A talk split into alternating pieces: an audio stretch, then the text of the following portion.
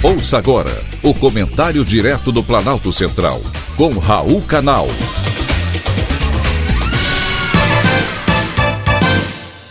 Queridos ouvintes e atentos escutantes, assunto de hoje: o vinho e suas descobertas.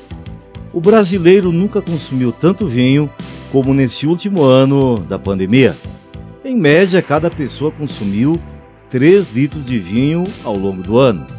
O valor representa um aumento de mais de 30% se comparado com 2019. É o que revela um estudo divulgado pela plataforma Cupom Válido sobre o consumo de vinho no Brasil e também no mundo.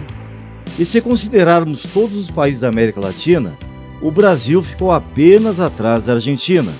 Do total de 83 milhões de consumidores de vinho no Brasil, 46% tomam vinho pelo menos uma vez por semana. E para quem gosta e aprecia um bom vinho, eu tenho uma notícia no mínimo interessante. Arqueólogos encontraram o que se acredita ser a mais antiga prensa de vinho industrial no norte da Mesopotâmia, um artefato com mais de 2.700 anos. Foi nesse período que as elites imperiais reinantes na Assíria consumiram mais vinho. Ele era usado em várias práticas cerimoniais, entre os ricos, evidentemente. Vestígios arqueobotânicos também mostram uma expansão expressiva dos vinhedos naquela área e naquela época, sinal de que o vinho sempre foi apreciado pelos povos mais antigos do mundo.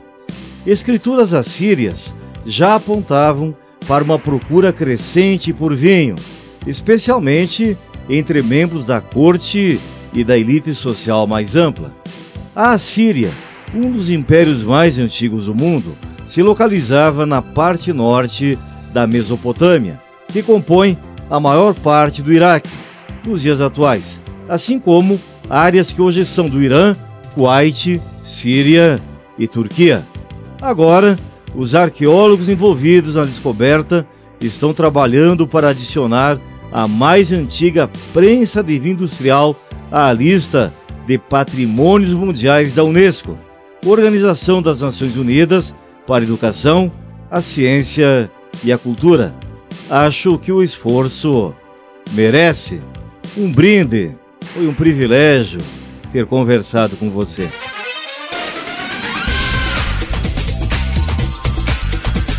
Acabamos de apresentar o Comentário Direto do Planalto Central, com Raul Canal.